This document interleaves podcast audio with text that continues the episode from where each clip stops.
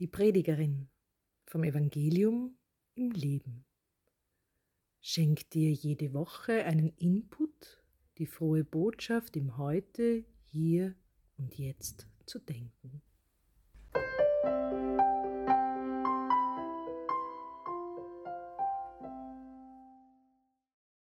Frohlocket ihr Chöre der Engel, frohlocket in ihr himmlischen Scharen, lasst die Posaunen erschallen, Preiset den Sieger, den erhabenen König. Lob singe du Erde, überstrahlt vom Glanz aus der Höhe. Licht des großen Königs umleuchtet dich. Siehe, geschwunden ist aller Orten das Dunkel. Auch du freu dich, Mutterkirche, umkleidet von Licht und herrlichem Glanz. Töne wieder, heilige Halle, Töne von des Volkes mächtigem Jubel.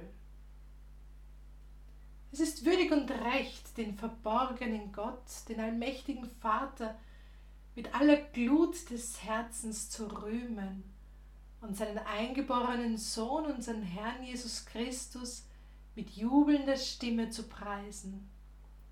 Er hat für uns beim ewigen Vater Adams Schuld bezahlt und den Schuldbrief ausgelöscht mit seinem Blut, das er aus Liebe vergossen hat.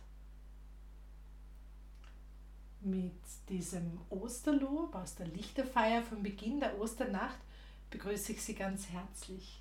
Das Unvorstellbare hat stattgefunden. Im Evangelium sind wir noch nicht ganz so weit. Jesu Leiden ist beendet, er ist tot, er liegt im Grab.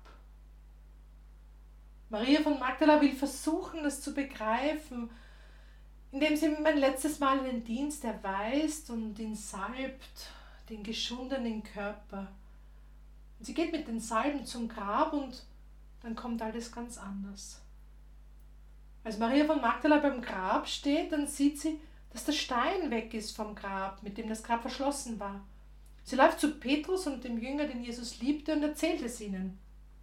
Und dann laufen die zwei auch zum Grab, geben sich quasi ein Wettrennen und checken die Lage, sehen, der Stein ist weg, schauen hinein.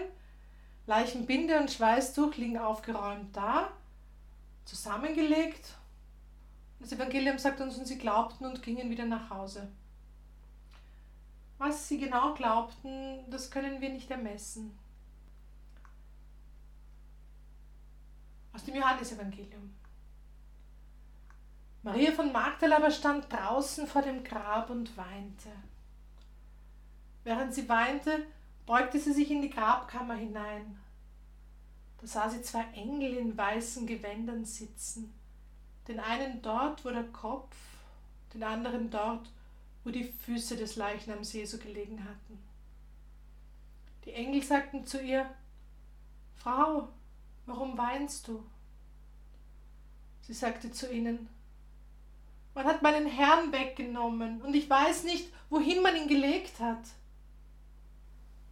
Als sie das gesagt hatte, wandte sie sich um und sah Jesus dastehen, wusste aber nicht, dass es Jesus war. Jesus sagte zu ihr, Frau, warum weinst du? Wen suchst du? Sie meinte, es sei der Gärtner und sagte zu ihm, Herr, wenn du ihn weggebracht hast, Sag mir, wohin du ihn gelegt hast, dann will ich ihn holen. Jesus sagte zu ihr, Maria. Da wandte sie sich ihm zu und sagte auf Hebräisch zu ihm, Rabboni, das heißt Meister. Jesus sagte zu ihr, halte mich nicht fest, denn ich bin noch nicht zum Vater hinaufgegangen. Geh aber zu meinen Brüdern und sag ihnen, ich gehe hinauf zu meinem Vater und zu eurem Vater, zu meinem Gott und zu eurem Gott. Maria von Magdala ging zu den Jüngern und verkündete ihnen, ich habe den Herrn gesehen. Und sie richtete aus, was er ihnen gesagt hatte.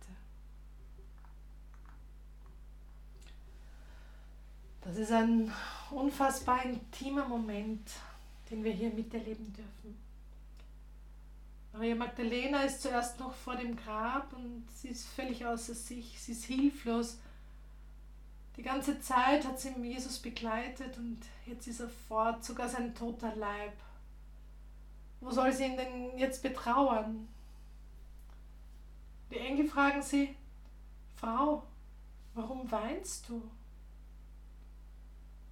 Und sie nicht, nimmt nicht einmal wahr, dass es Engel sind. Sie antwortet automatisch, man hat meinen Herrn weggenommen und ich weiß nicht wohin.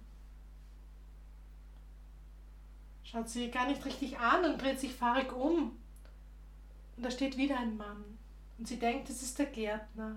Und wieder ihre panische Antwort, wenn du ihn weggebracht hast, sag mir, wohin du ihn gelegt hast, dann will ich ihn holen. Und Jesus unterbricht sie, er stoppt sie ab und nennt sie bei ihrem Namen und sagt, Maria. Und dann dreht sie sich um und erkennt ihn an der Stimme und an dem, wie er sie gerufen hat.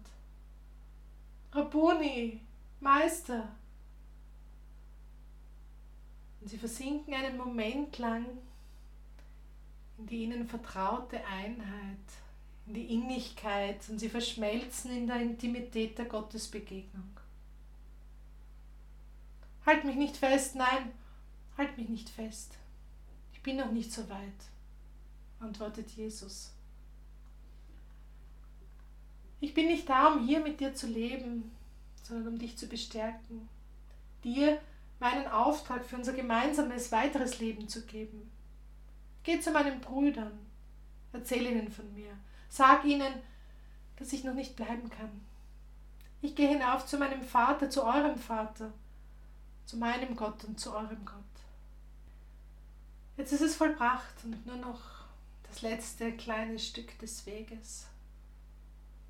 Jetzt ist sie da, die Zeit der Gnade, das Morgenrot einer neuen Wirklichkeit, das langsam heraufdämmert. Mit diesem inneren Leuchten in den Augen ging Maria von Magdala zu den Jüngern und verkündete ihnen, ich habe den Herrn gesehen dieses innere Leuchten wünsche ich auch Ihnen heute. Die Freude über die Auferstehung, die Freude über die Verwandlung, die Freude, dass der Tod besiegt ist, das Morgenrot einer neuen Zeit dämmert. Als kleinen Impuls für die kommende Woche haben Sie vielleicht noch ein Stück Kreide von den Sternsingern oder Straßenmalkreide von den Kindern? Schreiben Sie, Jesus lebt oder er ist auferstanden für Ihre Haustüre oder, wenn es digital sein soll, als Signatur nach Ihrem Namen zu den Öster Ostergrößen, die Sie versenden. Jesus lebt, Rufzeichen.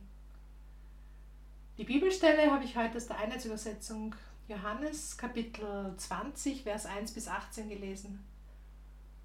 Ich wünsche Ihnen gesegnete Ostern und Jesus lebt